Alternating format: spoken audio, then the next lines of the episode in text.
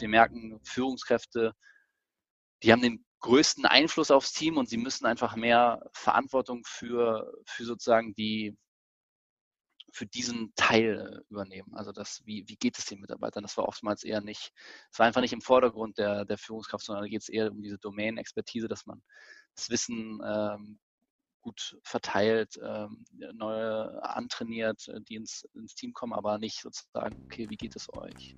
Äh, mhm. Was treibt euch an? Was macht ihr? Ich glaube, das ist halt eine, eine Komponente, die, hm, die immer mehr gefordert, aber auch gefördert wird.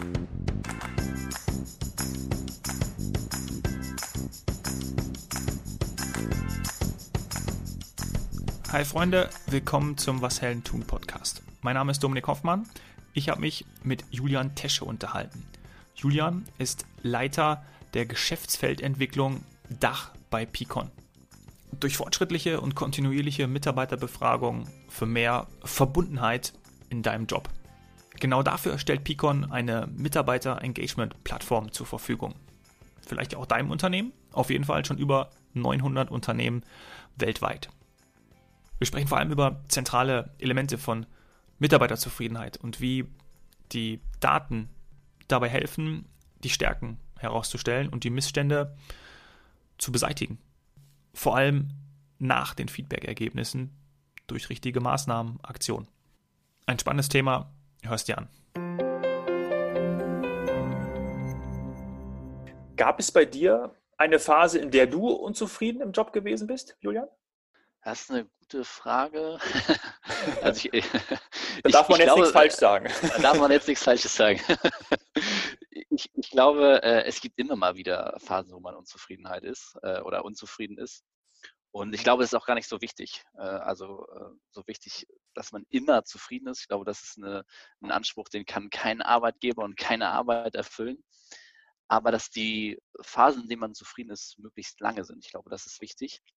Mhm. Und für uns ist ja auch ein Thema, was, was schwierig immer in Deutschland zu übersetzen ist, dieses Engagement, also diese, diese Verbundenheit eher zur Arbeit. Weil zufrieden, das sind bei uns auch, ähm, es sind oftmals von äußeren Faktoren abhängig. Also wenn, wenn es den äh, Kids schlecht geht oder so, dann äh, ist, ist man vielleicht gestresst und ist unzufrieden und bringt das mit dem Job mit rein. Also oftmals äh, gibt es so viele Faktoren, äh, da kann, kann die Arbeit äh, einen auch nicht zufrieden machen. Ähm, deswegen ist es, glaube ich, auch wichtig, auch noch andere Faktoren mit mhm. einzuschauen, mhm. wie zum Beispiel Engagement, ähm, sozusagen etwas, was objekt, ja, objektivierbarer ist, wenn man so sagen darf, äh, für, für die Arbeit. Mhm. Aber mir gefällt die, äh, die Übersetzung äh, ins Deutsche, Verbundenheit, auch sehr gut. Wo jetzt, wo du es gerade gesagt hast, weil gerade ähm, 80 Prozent ist ja meistens die Arbeit, die uns umtreibt in der Woche. Und ähm, du hast angesprochen, so viele Faktoren. Und wenn man dann ähm, es schafft, klar hat man mal irgendwie schlechte Laune, mal einen schlechten Tag, ähm, ist mal nicht so zufrieden und das hängt einfach von super vielen komplexen Dingen ab. Aber wenn man ja. es, wenn man irgendwie eine Verbundenheit zur Arbeit hat und man kann noch den Traumjob haben, ähm, und es kann irgendwie mal mies laufen, hat man aber eine gewisse, vielleicht eine gewisse Stärke, weiß, warum man das macht. Es wird ja auch viel nach dem, nach dem Warum gefragt, warum gehe ich zur Arbeit, warum mache ich das, warum stehe ich da jeden Morgen auf. Und das ist wahrscheinlich etwas, womit ihr euch dann auch beschäftigt. Genau, und ich, äh, da ist auch die Ablösung. Viele, viele Arbeitgeber haben immer nach der Zufriedenheit gefragt. Und man merkt auch, dass die, die sehr schwankend ist. Also das ist eher so mhm. ein Stimmungsbarometer, was man damit abfragen kann. Oder dass man sagt, okay, ist man oft zufrieden, äh, ist man weniger oft zufrieden. Deswegen auch diese Verbundenheit das ist nämlich ein sehr wichtiger Faktor, wie du es gerade eben schon gesagt hast. Also was, was, was, was macht die Arbeit für mich aus? Was, was äh, ja, motiviert mich? Was, was macht der äh, Enthusiasmus aus? Also was sind Projekte, in denen ich enthusiastisch ans Werk gehen kann? Und was macht es aus, dass ich äh, wenigstens öfter morgens äh, mit, mit, mit guter Laune zur Arbeit gehe.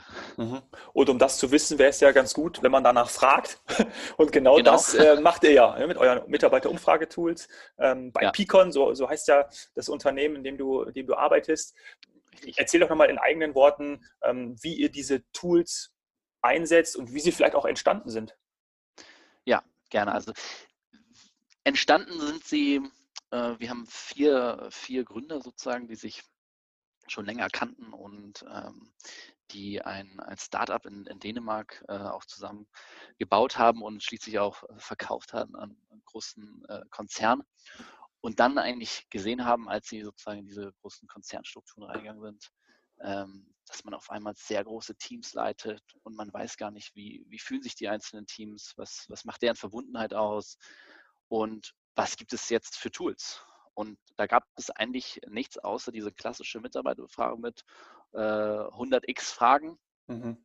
wo man dann äh, händisch vielleicht, ich bin Sozialwissenschaftler, wenn man da mit äh, irgendwelchen Starterprogrammen rübergeht und dann verschiedene komplexe Excel-Leitfäden äh, bekommt, das bringt einen nicht weiter. Mhm. Und da, da entstand der Gedanke oder da entstand der äh, Gedanke, Picon oder etwas in der Art zu machen, dass Führungskräfte befähigt oder sozusagen empowert, die, die richtigen Aktionen fürs Team zu setzen. Weil oftmals ähm, verlässt man sich da komplett aufs Bauchgefühl, ohne das irgendwie mit jemandem abzugleichen oder mit einem Tool abzugleichen. Und das kann manchmal gut ausgehen, manchmal natürlich schlecht. Und wir sind in den letzten äh, fünf Jahren dann immer näher und näher gekommen. Äh, wir haben jetzt ein, ein Mitarbeiter-Engagement-Plattform, so, so nennt es sich, dass wir sozusagen den Führungskräften helfen, äh, datengetrieben, datengestützt, äh, mit ihrem Bauchgefühl und der Erfahrung zusammen die richtigen Maßnahmen äh, abzuleiten. Das machen wir mit 14 verschiedenen Faktoren, die wir uns anschauen aus der Organisationspsychologie, um dann zu gucken, welchen Effekt haben die auf das Engagement, auf die Verbundenheit, sodass man sich wirklich auf die Faktoren konzentriert, die wirklich wichtig sind. Und da ist manchmal auch die statistisch sehr wichtig, weil zum Beispiel, sagen wir, Faktor Gehalt oder Entlohnung. Das ist immer mhm. ein Faktor, der in den meisten Organisationen, äh, da ist man nicht immer zufrieden oder man ist sogar unzufrieden. Aber es ändert jetzt auch nichts, wenn ich, wenn ich, äh, weiß ich nicht, äh, 500 Euro mehr bekomme, dass ich unglaublich äh, verbundener oder engaged oder zufriedener bei der Arbeit bin, sondern das sind eigentlich Effekte, die relativ schnell verpuffen, weil es nicht die, die wichtigsten Faktoren sind, die uns motivieren. Mhm. Und diese Mitarbeiter, Mitarbeiter-Engagement-Plattform stellt ihr dann jeweils dem euren Kunden, dem Unternehmen komplett zur Verfügung, sodass sie Zugriff darauf haben und ähm, die entsprechend immer auch wieder nutzen können? Genau, also wir sind eigentlich, wir möchten ein langfristiger Partner sein. Und mhm. weil das, das, ist, das ist ja nicht ein Prozess, der morgen abgeschlossen ist, sondern es gibt so viele Veränderungsprozesse, entweder persönlicher Natur oder dass sich im Team was verändert oder in der Organisation. Gerade jetzt in, in diesen Phasen, wo viele Geschäftsmodelle sich verändern, wo Prozesse sich auf einmal grundlegend verändern. Ähm, da, da passiert so viel in den Unternehmen und wir wissen so wenig darüber, wie das auf die Mitarbeiter und Mitarbeiterinnen auswirkt oder sich auswirkt. Daher möchten wir natürlich, dass das eigentlich äh, oft genutzt wird. Wir zum Beispiel machen es wöchentlich. Das sind dann drei, vier Fragen, ähm, äh, die ja, unterscheiden sich quasi jede Woche aber dass man eben diese 14 Faktoren immer mal wieder abfragt, sodass man Dynamiken sieht und auch Trends äh, im, unter, im Unternehmen sieht. Aber das, sind, das ist natürlich ein großer Change-Prozess für größere Organisationen oder, oder Konzerne, die von der klassischen Befragung kommen, wo es eher KPI, um, um KPIs geht, um KPI-Steuerung, um Compliance und, und Risk-Themen.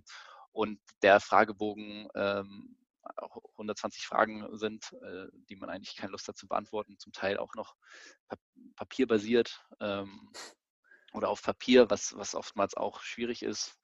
Und ähm, ja, das sind, das sind große Veränderungsprozesse, aber ich, ich freue mich, dass schon viele Unternehmen diesen äh, sich, sich, glaube ich, wagen und mutig sind, diesen Prozess zu gehen und äh, auf, auf äh, eine kontinuierlichere Befragung setzen. Und das ist, glaube ich, viel mehr auch als eine Befragung. Also es ist nicht einfach nur eine Befragung, sondern es ist viel mehr als das. Es geht darum, dass hier Prozesse grundlegend im, im Unternehmen verändert werden, dass man sie mitarbeiterzentrierter macht, dass man schaut, was, was kann man für die Mitarbeiter und Mitarbeiterinnen tun, aber auch was sind Problempunkte, die man ähm, angreifen muss. Aber was, was sind auch Stärken? Ja, das ist zum Beispiel total wichtig fürs, fürs Employer Branding. Oftmals sehen wir jetzt ähm, Kununu, Glassdoor, viele äh, kotzen sich da aus, wenn man das so sagen darf ja. im Podcast, ja. aber ähm, keiner weiß eigentlich genau, okay, was, was macht uns eigentlich als Unternehmen aus, was sind die Stärken und das kann sich natürlich auch unterscheiden zwischen Departments und, und Business Units oder in, in verschiedenen Teams. Mhm. Cool zu wissen, die Stärken dann rauszuarbeiten und die dann einzusetzen, um vielleicht auch sogar neue Mitarbeiter zu gewinnen. Spannend finde ich aber auch ähm, den, wenn du gesagt hast, sie müssen natürlich auch mutig sein, klar, weil ähm, natürlich äh, andererseits äh, kommen raus, welche Stärken ähm, das Unternehmen hat. Andererseits gibt es natürlich wahrscheinlich auch, ja, natürlich Sachen, die eben falsch laufen. Ne? Die werden dort aufgedeckt, was ja genauso gut ist. Und als fortschrittliches Unternehmen will man das ja dann verbessern. Die Frage, wie begleitet ihr diesen Prozess? Also, weil dann wird es ja genau wichtig. Man hat jetzt die, die Mitarbeiterbefragung gemacht. Das kennt man sicherlich aus vielen Unternehmen, kennen jetzt auch viele Zuhörer und Zuhörerinnen. Und danach, was passiert dann damit? Weil dann wird es ja entscheiden, welche Maßnahmen kommen dann etc. Habt ihr da auch Erfahrungswerte? Ja, und, und das ist bei uns eigentlich auch schon ähm, in unserem Tool mit drin. Denn wenn man natürlich Fakt, äh, sagen wir Prioritäten bekommen hat und sagt, ich muss jetzt an der, ich muss meinen Mitarbeitern und Mitarbeiterinnen mehr Autonomie äh, vermitteln und mehr mhm. Autonomie bei der Arbeit geben und eigentlich bin ich eine Führungspersönlichkeit, die ja, hat Schwierigkeiten damit oder kann das gar nicht, aber hat, hat wenigstens den Wunsch und, und den Drive zu sagen, ja, ich möchte jetzt was verändern. Dann ist es so, dass wir kleine äh, so Mikrokurse anbieten, die sind nur zwei bis drei Minuten lang, dass man kurz so ein, so ein anderes bekommt von verschiedenen Themen, wie man das machen könnte, dass man so eine Inspiration bekommt, ähm, das vielleicht äh, erstmal in kleinen Schritten äh, umzusetzen Ansonsten ist es so, dass es auch ähm, kuratierte Aktionspläne gibt von uns, äh, dass man sagt, okay, hier, äh, probier doch mal das aus, probier das aus. Oder in, in großen Unternehmen ist es auch so, dass man eigene äh, Lernplattformen hat, die man zusammenschließen kann und, und eigene Aktionen dort hat. Ähm, man kann natürlich aber auch immer oftmals mit HR-Business-Partnern oder Personalentwicklern, Entwicklerinnen sprechen, okay, hier ist das Dashboard, was könnte ich da jetzt machen? Das ist auch ein Prozess, den wir, den wir aktiv begleiten, dass wir Führungskräfte Führungskräfte sozusagen onboarden und das Tool vorstellen, wie man mit den Daten umgeht. Äh, wir haben, wir haben eine Folie, die nennt sich Peak 15. Das heißt, dass man in 15 Minuten relativ schnell äh, die Daten äh, einmal durchgehen kann, das Feedback sich anschaut und dann ähm, schlanke Aktionen setzt, die, die auch leicht umsetzbar sind. Was, glaube ich, auch sehr wichtig ist, wenn man kontinuierlicher nachfragt, dann aber nichts macht. Das ist natürlich auch oftmals eine Erwartungshaltung, die sich verändert. Und davor haben Unternehmen, glaube ich, aus meiner Erfahrung große Sorge, dass wenn man öfter nachfragt, sich eine größere Erwartungshaltung, dass sich auch öfter was tut. Äh, und dann wird oftmals in diesen großen äh, Aktionsbaustein gedacht, dass man sagt, ah, wir können jetzt nicht jede, jede Woche die, das Unternehmen umbauen. Was, wie, wie, wie gehen wir das an? Dass man hier auch viel einfacher arbeitet, oftmals eher auch Kommunikation ähm, fördert, indem man sagen, Sachen direkt ansprechen kann, die man vielleicht vorher gar nicht mitbekommen hat. Mhm. Mhm. Also verwandelt ihr das Feedback auch äh, in Maßnahmen und gibt so die Hilfe, gibt so entsprechende Hilfestellungen auch. Genau, und ich glaube, das ist auch wirklich der, der springende Punkt. Also wenn, wenn, wenn man das nicht schaffen würde, wäre es ähm, vielleicht auch äh, auch gerechtfertigt, diese, diese Sorge zu haben, dass wenn man sagt, okay, wir fragen öfter nach und äh, tun aber nichts, ist, ist äh, vielleicht dann äh, schlechter, als wenn man dann doch nur einmal im Jahr nachfragt und nichts macht. ja, das stimmt.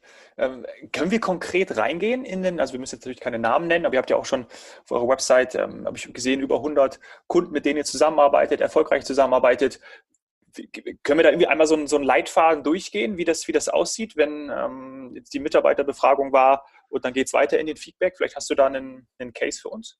Ja, also es, es äh, über, über 900 Kunden, die wir schon haben in den letzten Jahren und die ähm, reichen von ähm, kleineren Startups in Berlin, ähm, größeren Startups natürlich, äh, also Delivery Hero, Adjusted, äh, super interessante Namen, auch äh, Get Your Guide, also viele, viele ähm, erfolgreiche Unternehmen in Berlin äh, nutzen uns auch.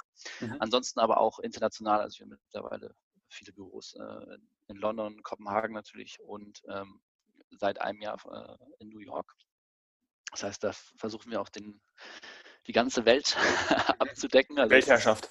äh, nicht die Weltherrschaft, aber unsere, unsere Mission ist es eigentlich, oder und, und die, die Philosophie, die wir haben, ist, jedem ähm, zu helfen, sein, sein volles Potenzial zu entfalten. Und ich glaube, das geht nur über Reflexion und, und Arbeit im Team. Indem An man Weltzufriedenheit. Weltzufriedenheit, ja. Weltverbundenheit. Ich glaube, wenn man, wenn man verbundener wäre, dann, dann wäre es ein, ja. großer Schritt. Ja. Aber es ist so, dass wir dann, ich meine zum Beispiel, wir, wir können vielleicht von, von uns sprechen. Also wir sind ja, ja ein gerne. Unternehmen, was, was stark gewachsen ist und benutzen uns natürlich auch selber. Also haben, seitdem wir das gegründet haben, ähm, jede Woche diese, diese Befragung gemacht. Und dann war es zum Beispiel total spannend, dass jeder hat für diese eine Mission gearbeitet, ne? dass wir, was, was wir Picon entwickeln, dass man ähm, jetzt ein super tolles Produkt an den Markt bringt. Und ich glaube, vor, vor vier Jahren kam dann die erste Finanzierungsrunde. Ähm, das war Seed Funding, das waren vier Millionen Euro. Und alle waren super glücklich, haben gefeiert, unsere Gründer natürlich auch. Und äh, die, die Abrechnung kam in der nächsten Woche. Auf einmal kamen die, die Antworten der, der letzten Befragung raus und alle waren total unzufrieden mit ihrer Entscheidung. und alle so, ja, äh, wieso? So, ja, also wir haben jetzt klar für die Mission gearbeitet, aber wir haben natürlich auch dafür gearbeitet, dass wir Funding bekommen und dass wir jetzt wenigstens einen, einen einigermaßen äh, Lohn ja. bekommen. Und dann haben wir äh, zum, sofort ein äh, erstes Gehaltsmodell, also unser erstes Gehaltsmodell es war auch dadurch, dass wir in Kopenhagen gegründet sind, ein transparentes Gehaltsmodell, dass jeder sehen konnte, wie viel jeder verdient und nach welchen Faktoren gemessen wird. Äh, war damals natürlich noch sehr simpel gehalten. Aber wir konnten dann in den nächsten drei, vier Wochen sehen, dass sich dann auch äh, wieder dieser Faktor äh, gesteigert hat und jeder da wenigstens zufrieden mit war. Und dann sind wir gewachsen und sind ähm, von Kopenhagen nach London expandiert haben dort unser erstes Büro und konnten nach zwei Wochen sehen, dass keiner das Büro eigentlich richtig gut findet und konnten auch sehen, dass das Arbeitsumfeld äh, keinerlei ähm, Spielraum lässt für private Unterhaltung, für Kollaboration und dass es einfach zu eng war. Und dann haben wir, sind wir damit mit diesen Informationen an unseren, äh, an unsere Investoren herangetreten und haben gesagt, mit diesen Daten möchten wir eigentlich schon jetzt in ein großes Büro investieren, in ein Büro, was viele Freiräume lässt und nicht immer dieses äh, Kleinteilige, dass man immer wieder in ein äh, neues Büro zieht, wenn, wenn wir zehn Leute zu viel sind und konnten damit halt relativ guten Case machen und, und das rechtfertigen, warum wir dieses Investment so früh, so früh machen und sind dann in ein sehr großes Büro umgezogen und das Spannende war aber, dass äh, wir so stark gewachsen sind, dass nach einem halben Jahr wir auch diesem richtig schönen Büro schon wieder gesehen haben, dass Kollaboration und andere Faktoren nach unten gehen. Und ich glaube, mhm. das, das ist äh, super interessant, weil, weil wir auch jetzt äh, haben wir ganz andere Probleme als in, den, in der Startphase, wo wir sozusagen die ersten 100 Mitarbeiter waren. Jetzt sind wir nach äh, sozusagen 250 Mitarbeiter, kommen wir in eine Phase, wo wir viele Prozesse jetzt doch aufgrund auch von von Compliance-Themen verändern müssen, die eben nicht mehr so diesen Startup-Charakter haben. Mhm. Und das verändert natürlich auch wieder sozusagen das Unternehmen grundlegend und man muss schauen, wie sich das auf, äh, auf die Mitarbeiter auswirkt. Mhm. Also viele, gar keine inhaltliche Faktoren. Also es sind keine inhaltlichen Faktoren, sondern vielmehr äußerliche, oder? Also gerade äh, Büroräumlichkeit, Größe, Strukturen, das hat da eigentlich wenig mit inhaltlichen Sachen zu tun. Ist auch interessant, oder? Auch, also äh, zum, ja, da hast du völlig recht, zum Teil spielen sie aber dann auch, ist es so ein Domino-Effekt. Ne? Also wenn ich dann mhm. keine privaten ähm, Rückzugsräume mehr habe und, mit, und äh, dann fällt es natürlich auch schwer, sozusagen einen Ort zu schaffen, wo, die, wo Freundschaften florieren können und entstehen können. Und dann ist man auch äh, eventuell, die, die neu reinkommen, haben dann keinen Anschluss und so wirklich ähm, ist das eine Spirale in viele verschiedene Aspekte, die wir dann auch relativ gut messen können, aber meistens sind es sozusagen, kann man damit sehr gut die Wurzeln herausfinden. Okay, wir sehen in den Rückzugsräumen und das hat auch Einfluss auf äh, die Kollaboration, aber auch wie, wie dieser Ort äh, der, oder das Arbeitsumfeld gesehen wird, mhm. wie man hier Freundschaften äh, ja. entstehen lassen kann. Ja. Und das wirkt sich natürlich dann auch auf die ja, auf die Arbeit einfach an sich aus und auf die Produkte, die und die Dienstleistungen, die ihr entwickelt. Ne? Verstehe. Total, ja. ja. ja. Wie, wie, ist es, wenn, ihr habt jetzt auch die verschiedenen Vergleiche zu, du hast gesagt, New York, äh, Kopenhagen, Berlin. Gibt's, seht ihr da Unterschiede in euren Daten, in eurer Datenbank, wie die Menschen mit dem Mitarbeiter-Umfragetool umgehen, wie die Unternehmen damit umgehen, wie die Reaktionen darauf sind? Ja, ich, also wir, wir sehen ganz unterschiedliche Reaktionen. Ähm, wir, haben, wir haben auch eine, eine Website, die heißt heartbeat.beacon.com, wo wir ganz transparent, so wir sind ja nun mal, haben unsere nordischen Wurzeln, dass wir sehr vieles transparent machen. Ähm, ist, das bei, ist, das im, ist das bei den äh, äh, bei, bei Schweden so? Oder? Äh, ja, Dänemark, ja, Schweden. Ach, Dänemark, ist, äh, Dänemark war es ja schon. Dänemark, genau. Aber es ist, es ist äh, genauso, dass sehr vieles transparent ist. Ähm, also das ist schon etwas, was auch in unserer, unserer DNA und Unternehmenskultur doch, äh, okay. stark verankert ist. Also wir intern publizieren wir natürlich auch viel, ähm, wie es uns gerade geht, wie, wie gesund das ist, äh, das Unternehmen von den Finanzen her, wie unser eigenes Engagement sind, also sind da sehr, sehr offen. Ähm, mhm. Ja, cool. Genau, dort, dort publizieren wir auch die, einen sehr großen Report, der heißt äh, The Employee Voice. Da haben wir zum Beispiel über 11 Millionen Kommentare analysiert, über 160 ähm, Länder hinweg und äh, haben dort geschaut, ähm, was sind eigentlich die, was sind eigentlich die Unterschiede und was sind, was sind Faktoren, die, der, die sehr wichtig ist, worüber, worüber reden die äh, Mitarbeiter. Und ähm, eine Frage, die wir äh, dort gestellt haben, ist sozusagen, okay, wenn du jetzt einen Zauberstab hättest, was wäre die eine Sache, die man äh, verändern äh, könnte? Und da war natürlich das erste, äh, erste Thema war natürlich Gehalt, das zweite war Kommunikation und das äh, dritte war Management. Also es sind, äh, sind dann oftmals äh, keine, keine magischen Tricks, sondern eher so die Basics. Und ich glaube, das ist, was wir generell lernen, es sind oftmals äh, sozusagen essentielle Fundamente, fundamentale Themen, die man, mhm. die man doch hat. Äh, muss da nicht unbedingt immer die großen Schalter und Hebel anlegen, sondern es sind die kleinen Dinge, die oft dann viel verändern können. Mhm. Ich packe die ähm, den Link zu der Studie, die, ich habe nämlich auch schon durchgestöbert, heartbeat.pecon.com, Working Better Together, oder? Das ist doch das? Ja, es gibt, also wir haben mittlerweile Oder? vier Studien, da gibt es äh, ah, okay. Voice und Working Better Together. Ähm, auch ein sehr spannender. Äh, da habe ich nämlich reingeschaut, das fand ich nämlich ja. auch, ähm, auch cool. Also gerade, da sind ja, wie weiß ich, ich glaube, über, was waren es, 40 Millionen Antworten aus super über 100 Ländern. Ja. Das ist schon, ähm, da, da, kommen schon einige Sachen zusammen. Das ist, äh, genau. Äh, und da ging es, glaube ich, also in dem, dem Report ging es um die verschiedenen Generationen und, und ja. die, die verschiedenen Biases, die es dort gibt. Ja. Hast du da auch Kenntnisse drüber? Also wie jetzt zum Beispiel die Millennials andere Ziele haben als jetzt ja, ähm, Babyboomer oder so? Also oder gerade jetzt ja. die Generation Z, die jetzt da kommt? Ja, also wir, wir konnten herausfinden, dass die Babyboomer die, die the most engaged, äh, engaged generation ist, ähm, an, anhand von unserer ähm, Methodik, die wir, die wir dort anlegen. Und ähm, konnten aber auch sehen, dass ähm, die Babyboomers sozusagen den, die meisten Glauben in die Strategie der Organisation haben. Ähm, und mhm. dass äh, hauptsächlich Millennials ähm, die, die, die wenigsten sozusagen äh, Meaning, äh, ich weiß nicht, muss mir helfen mit, dem, mit der deutschen Übersetzung. Ja. Äh, less Meaning in the Work, ähm, äh, wie kann man es am besten übersetzen auf äh, Deutsch? Weniger Leidenschaft oder?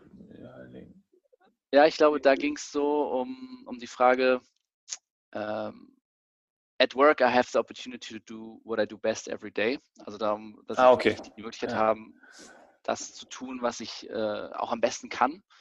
Und das äh, schafft dann natürlich sozusagen auch so, ein, ähm, so eine Art Sinnstiftung, vielleicht kann man es so übersetzen. Mhm. Ähm, und damit waren die Millennials eigentlich am, am unzufriedensten, wenn man so will.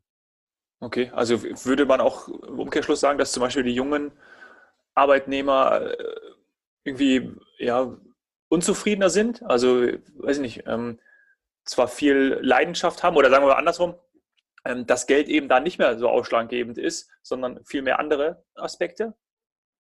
Ja, und ich glaube auch ein, ein Faktor, der, der sehr, sehr wichtig ist, wie lange ist man schon in der Organisation? Also gar nicht in welcher Generation ist man oder, sondern auch wie lange ist man. Okay. Äh, weil man oftmals dadurch zum Beispiel auch ein also klar, man kommt als äh, junger, äh, junger Mensch, also ich bin jetzt auch noch nicht so alt, aber ich bin schon so im fünften Jahr bei Picon. Mhm. Dadurch verändert das auch sehr viel äh, für, für mich und in der Position, weil natürlich auch äh, Ältere reinkommen, die mich eventuell auch äh, schon ansehen als, als, als Führungskraft, weil ich schon so lange da bin, aber vielleicht wirklich deutlich jünger bin. Und ich glaube, das ist auch immer ein sehr interessanter Faktor, wie lange ist man schon in der Organisation. Mhm. Das ist super spannend und interessant, weil ihr ja täglich sozusagen eigentlich im Austausch seid mit ähm, wahrscheinlich den HR-Abteilungen? Die nutzen das ja, hast du eben erwähnt.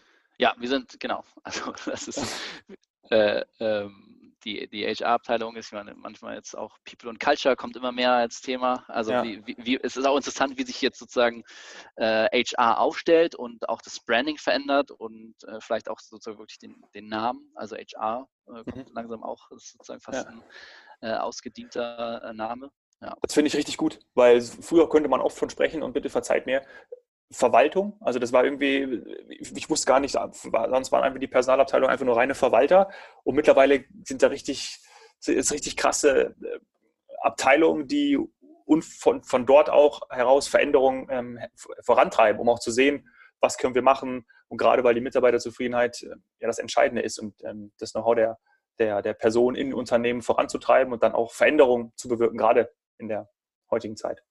Ja, und, und da ist das Datenthema, glaube ich, auch wichtig. Ich meine, Daten, das ist immer, man hat so ein bisschen Bauchschmerz, wenn man, wenn man Daten sagt und das in Verbindung mit äh, Mitarbeiter und Mitarbeiterinnen. Also da habe ich auch, auch selber manchmal äh, Bauchschmerz, natürlich auch, wenn man hört, was so vieles auch falsch läuft in der Hinsicht. Mhm. Äh, aber wenn wir da auch ähm, zu einem, an den Anknüpfungspunkt, dass alle anderen Unternehmenseinheiten, also sagen wir mal sozusagen die Finanzabteilung, da kommt man auf jeden Fall mit dem Dashboard, zeigt die ähm, Trends und Analysen. Und HR äh, oftmals musste dann ja entweder die, diese riesen Mitarbeiterbefragung rausholen, äh, die meistens dann immer veraltet war, weil, weil, weil schon drei, vier Monate her ist, bis man die Analysen bekommt. Und mit diesen Daten kann man sich natürlich auch strategischer äh, aufstellen und natürlich auch Personalentwicklungsthemen weiter vorantreiben so dass man nicht immer diesen Verwaltungscharakter hat und sagt, oh, oder auch Führungskräfte, oh, also das ein, hier geht es um Mitarbeiter, Mitarbeiterin, das ist ja HR-Thema, das ist nicht mein Thema. Und ich glaube, das ist, was sich gerade sehr stark in Unternehmen verändert, dass wir merken, Führungskräfte, die haben den größten Einfluss aufs Team und sie müssen einfach mehr Verantwortung für, für sozusagen die, für diesen Teil äh, übernehmen. Also das, wie, wie geht es den Mitarbeitern? Das war oftmals eher nicht, es war einfach nicht im Vordergrund der, der Führungskraft, sondern da geht es eher um diese Domain-Expertise, dass man das Wissen ähm, gut verteilt, ähm, neue antrainiert, äh, die ins, ins Team kommen, aber nicht sozusagen, okay, wie geht es euch? Äh, mhm. Was treibt euch an? Was macht ihr? Ich glaube, das ist halt eine, eine Komponente, die, hm, die immer mehr gefordert, aber auch gefördert wird. Mhm. Was sind so die aktuellen großen Themen neben, oder wahrscheinlich, also große Themen meine ich jetzt nicht Digitalisierung, sondern schon konkret, die gerade so Unternehmen umtreiben, wenn es darum geht, Mitarbeiter zufriedener äh, zu bekommen, gerade auch vor dem Hintergrund, dass wir ja auch gar nicht mehr so viele, das wollte ich gerade schon sagen, weil wir gar nicht mehr so viele Mitarbeiter haben, sondern weil wir einfach, weil wir, weil die Mitarbeiter rar werden, über eine Million offene Stellen, diese ganzen Zahlen kennt man ja auch aus den Medien, sodass gutes Personal auch überall gesucht wird. Wie, wie, wie, was sind das für Themen, die ja aktuell akut sind?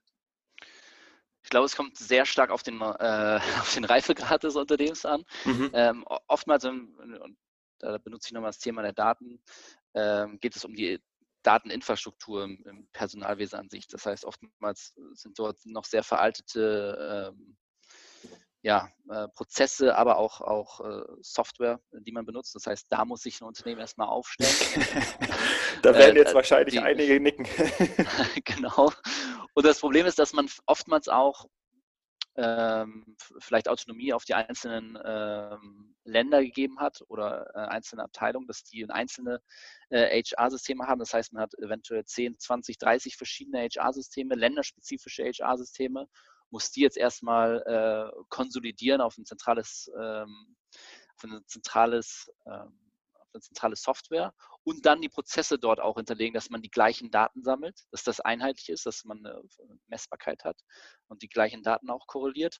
Und dann äh, fängt man an, sozusagen mehr mit diesen Personalentwicklungsthemen. Also ich glaube, Coaching, es gibt, ich glaube auch gerade in Berlin zwei, drei Startups, die jetzt sehr viel Geld bekommen haben, um das Thema Coaching voranzutreiben. Und ich glaube, dass berührt sehr stark den Punkt, den ich gerade eben genannt habe, mit, dass Führungskräfte jetzt mehr in die Verantwortung genommen werden, das Team auch ähm, nicht nur mit ihrem Wissen zu führen, sondern auch als, als ähm, wie soll man sagen, mit, mit der Persönlichkeit ja. ähm, Engagement-Themen anzutreiben, mhm. Zufriedenheit auch in, in Vordergrund zu stellen, wie es dem Team geht.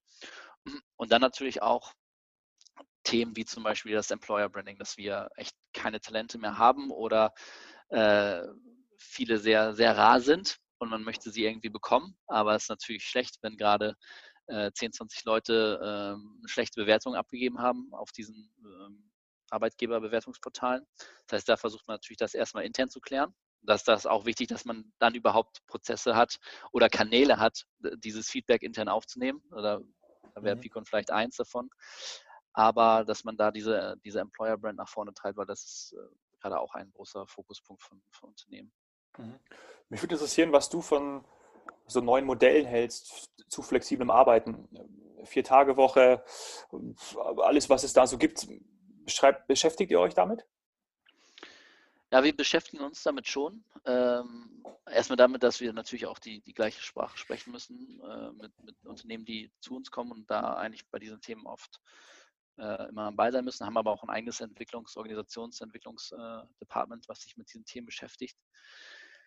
Und ja, ähm, ich, ich, glaube, es ist, es ist super schwierig, ähm, auch, auch, auch in Startups, die versuchen das alles sozusagen zu leben, ähm, was man vier Tage total flexibel aber muss man schauen, was ist die Natur des Unternehmens. Also zum Beispiel im Vertrieb äh, kann ich viel flexibler arbeiten als Kollegen, die ständig Meetings haben äh, miteinander und, und, und, Themen besprechen müssen, eventuell Dinge zusammen entwickeln, weil ich da schon merke, dass, dass ein Online-Meeting und, und, über diese, es ist einfach nicht das Gleiche. Also es ist nicht das Gleiche wie ein Meeting mhm. ähm, vor Ort, wo, wo alle Leute im Raum sind, wo man die, die nonverbale Kommunikation auch äh, sehen und fühlen kann.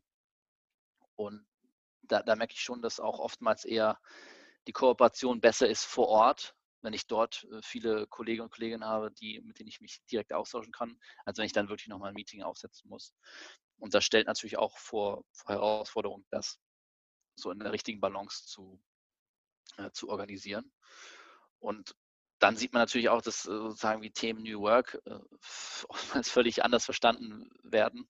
Äh, und, jeder hat eine andere Definition davon. Also das heißt, auch wenn wir von den gleichen Wörtern reden, meinen wir ganz andere Dinge. Und ich glaube, das unterscheidet sich auch nochmal von, von ja, Konzernen und kleineren Unternehmen, dass man oftmals äh, dann ein, zwei Dinge davon äh, versucht umzusetzen.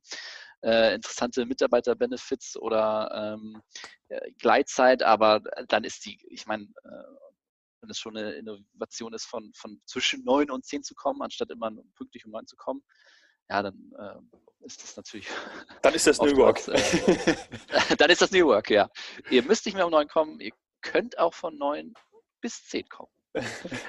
Aber es gibt nur Frühstück von 9 bis 9.30 Uhr. Ja. Das ist auch oftmals, ne, das ist äh, wirklich so in einigen Unternehmen. Also klar, wir haben Gleitzeit, aber das Frühstück wird dann abgeräumt und man möchte und oder oder das, äh, weiß ich nicht, oftmals jetzt diese Daily Stand-ups, ne? Ja. Ähm, also total flexibel, aber Stand-up ist um 9. Ja. Das sind so, die Tricks. Okay. ja, also das ist manchmal muss man auch vorsichtig sein, weil, weil die Mitarbeiter dann auch denken, also wollte mich, wollte mich ver, veräppeln hier. Ja. Ähm, ihr pro, promotet das überall, aber dann die, die Realität ist ganz anders. Und dann eine Komponente, die man auch nicht unterschätzen darf, ist die kulturelle Komponente. Also wenn wirklich jeder um neun kommt, man ist der Einzige, der um zehn kommt, dann ist es ja nicht so, dass man sich dann besonders gut fühlt. Also, und dann muss man da wieder kommunizieren, ne? muss darüber reden, hey, ich bin äh, super, also um neun könnt ihr mich eigentlich vergessen, ich schlafe äh, sehr lange und um zehn ist, da entfalte ich mich langsam und arbeite dann aber viel länger. Die einen möchten aber vielleicht ähm, früh gehen, was ja auch völlig okay ist. Also es ist wie, wie in der Schule auch. Ne? Also da gibt es jetzt auch viele, man, man, sorgt sich so ein bisschen um die Schule, weil ähm, man da auch nicht, also ich, die, die meiste Zeit habe ich da eigentlich äh, geschlafen. Ja. äh, wenn die Schule später angefangen hat, würde ich vielleicht, äh, hätte ich jetzt vielleicht einen besseren Abiturschnitt. Ja, das verstehe. Du, ich will auch gerne auf noch eine Sache eingehen, beziehungsweise auf zwei Sachen, so zum Abschluss. Und ich glaube, das habe ich dann wahrscheinlich auch aus der Studie rausgeholt, Working Better Together, ähm, dass nur zwei von fünf Befragten gesagt haben, äh, dass ihr Job, äh, dass ihr Job sinnstiftend sei.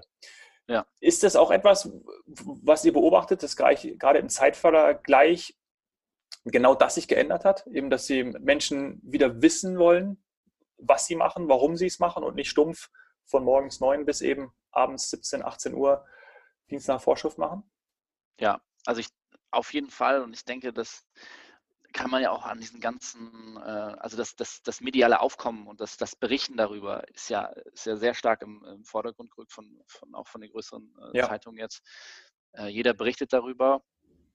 Ähm, mit dem Klimawandel ähm, mit, mit den äh, australischen Feuern, die gerade herrschen. Also das sind, äh, man, man, man verändert schon die Denkweise und die Arbeit ist natürlich einer äh, der, der ersten Faktoren, wo man sagt, okay, was machen wir eigentlich in dieser Hinsicht? Das heißt auch äh, bei uns ganz stark, ähm, wir sind ja wirklich ein Startup, was sich sehr schnell entwickelt hat, global und wir fliegen unheimlich viel. Ne? Und dann jetzt kam das Thema auf, hm, okay, wie ist das vereinbar mit unserem Mission, dass wir so viel fliegen. Äh, wie kann man das machen? Und, und das ist super interessant, dass man sich halt auch mit, mit mehr Themen jetzt auch beschäftigen äh, muss. Ich meine, gerade auch also zum Beispiel die großen Unternehmens, äh, die sozusagen Purpose äh, mhm. viel mehr jetzt in den Vordergrund äh, schicken. Ich meine, BlackRock hat auch angefangen, dass man, man braucht ein Mission Statement, man braucht Purpose, äh, muss es dann auch leben. Ich meine, wenn es nur da auf, auf einer Wand geschrieben steht, dann bringt es einem nichts. Ähm, und, und wir merken auf jeden Fall, dass auch ähm, dadurch Pico und oftmals in Unternehmen getrieben werden, weil viele sagen, was, was, was sind unsere Werte? Was ist der Purpose? Und dann fehlt natürlich ein Feedback-Kanal. Dann fehlt ein Kanal, wie man eigentlich, okay, wir haben das Gefühl, wir verstehen unsere Mitarbeiter und Mitarbeiterinnen nicht mehr. Äh, okay, wir wissen aber auch nicht, wie wir es ändern können. Ähm, mhm. Wir brauchen viel mehr Informationen und da, da helfen natürlich äh, die, die Antworten, die direkte, der direkte Draht äh, hilft da sehr weiter. Mhm. Ja, klar. Ja, spannend. Und dann anschließend die, die, die letzte Frage, gerade wenn ich dich hier im, im Podcast habe, was ist so die Vision von vielleicht gegenwärtiger, aber auch dann zukünftiger Arbeit? Wie kann das aussehen? Was habt ihr auch als Vision für Picon ausgegeben? Äh, ja, das ist eine, das ist eine große, Frage. Frage. Das ist eine große Frage. Jetzt, äh, muss ich da 30 Sekunden drauf du hast, du, du, hast 20 Sekunden. Nein. 20. ja, es, ja, es ist schwierig, glaube ich. Ähm, mhm weil sich natürlich auch Geschäftsmodelle äh, total verändern. Also diese die Tradition, also wie, wie werden wir uns bewegen? Äh, machen wir das dann über Drohnen? Machen wir es über E-Autos? Ähm, wie schnell geht dieser Wandel? Ist der Wandel wirklich so exponentiell, wie wir, wie wir ihn beschreiben? Was, was verändert sich? Ähm, da, da bin ich super gespannt, welche Antworten wir da auch drauf finden. Und ich glaube, die, die größte Schwierigkeit ist natürlich, dass sich diese, diese gewachsenen Institutionen über Jahre, wo sich viele Sachen einfach so institutionalisiert haben, ganz schwer, äh, ganz schwer zu bewegen sind. Also auch wenn, wenn wir mit Organisationen reden, die interessiert sind äh, an, an, unserer Software, ist es so, uh, ja, aber wir sind irgendwie so ein Tanker mhm. und wir können nicht so schnell. Und jetzt sollen wir so ein Tool einführen, was irgendwie schnell ist. Aber wir, wir, wir brauchen so Monate, um, um eine andere Richtung zu bewegen. Und ich glaube, das ist ein fundamentaler äh, Aspekt, der sich irgendwie ändern muss, dass wenn diese großen Unternehmen weiterhin überleben wollen, äh, dass sie sich, dass sie jetzt äh, gezwungen sind zum schnelleren Wandel und auch ein, der Wandel so schnell ist, dass sie ihn mit den aktuellen Gegebenheiten und, und Prozessen im Unternehmen gar nicht ähm, abbilden können. Und das, das ist etwas, was mich, was, was mich unglaublich fasziniert. Ähm, mhm auch an den, an den Job, den ich gerade mache und in diese ganz vielen Organisationen, die ich, die ich reingucken darf und mit den äh, ja, Leuten, die ich dort, dort äh, reden darf.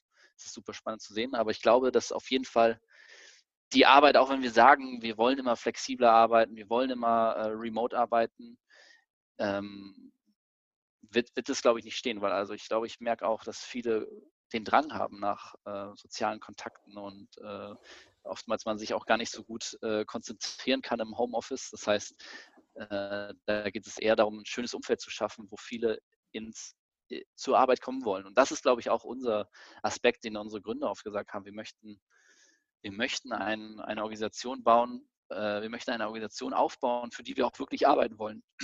Also mhm. ähm, die haben verschiedene Organisationen natürlich und Unternehmen kennengelernt und möchten hier nicht nur ein Startup aufbauen, was sie schnell verkaufen können, sondern für das sie auch wirklich lange arbeiten möchten. Und das fand ich besonders inspirierend und ich glaube, das sollte Inspiration für, für viele Unternehmen sein. Ja, und deswegen bist du auch seit fünf Jahren dabei. Das ist richtig, ja. Wenn wir schon von Mitarbeiterzufriedenheit sprechen. Ähm, ja. Super gut erklärt. Also sehr spannendes Thema und toll, dass ihr das fördert, die Mitarbeiter zufriedener zu machen, ähm, Stärken zu erkennen und die auch nach außen zu tragen und dann ja dadurch auch das Unternehmen zu schärfen und auch Entwicklungen zuzulassen. Finde ich, finde ich echt cool. Vielen Dank auch.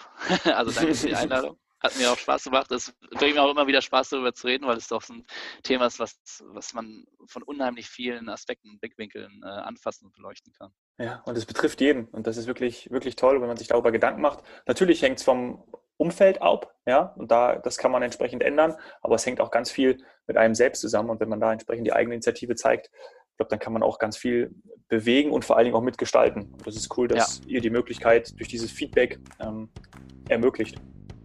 Danke dir. Cool. Ja, ich danke dir.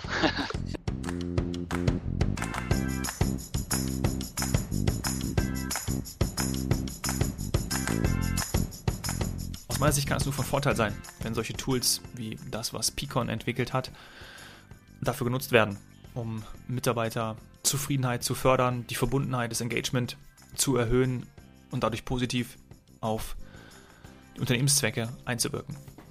Was nimmst du aus dem Gespräch mit Julia mit? Die Zufriedenheit ist schwankend. Dieses Wort Verbundenheit gefällt mir so gut, das habe ich jetzt schon ganz oft gesagt, ist tiefgründiger. Veränderung geht einfach und direkt und benötigt eben nicht immer diesen großen Aktionsradius, vor allem dann, wenn HR-Abteilungen zu People and Culture werden. Wenn sie wirklich verstehen, was wichtig ist im Unternehmen, wer wichtig ist, was den Mitarbeitern wichtig ist an ihrer Arbeit, was ihnen wichtig ist an ihrem Umfeld. Ich glaube, da ist schon äh, jede Menge mit gewonnen. Und die Daten können, wenn man sie richtig einsetzt und nutzt, dann zu dieser Personalentwicklung beitragen und sie vor allem vorantreiben, was dem Unternehmen dienlich ist und dann auch dem Erfolg des Unternehmens. Wenn dir die Folge gefallen hat mit Julian, hinterlass bitte eine super Bewertung auf iTunes und sag mir auch unbedingt, wen du aus deinem Umfeld mal vorschlagen möchtest für den Was Helden tun Podcast. Ich freue mich sehr, wenn du mir schreibst über Instagram, at domhoffmann oder per Mail dominik.hoffmann at washeldentun.de. Danke sehr, dass du da bist. Cheers, Hero.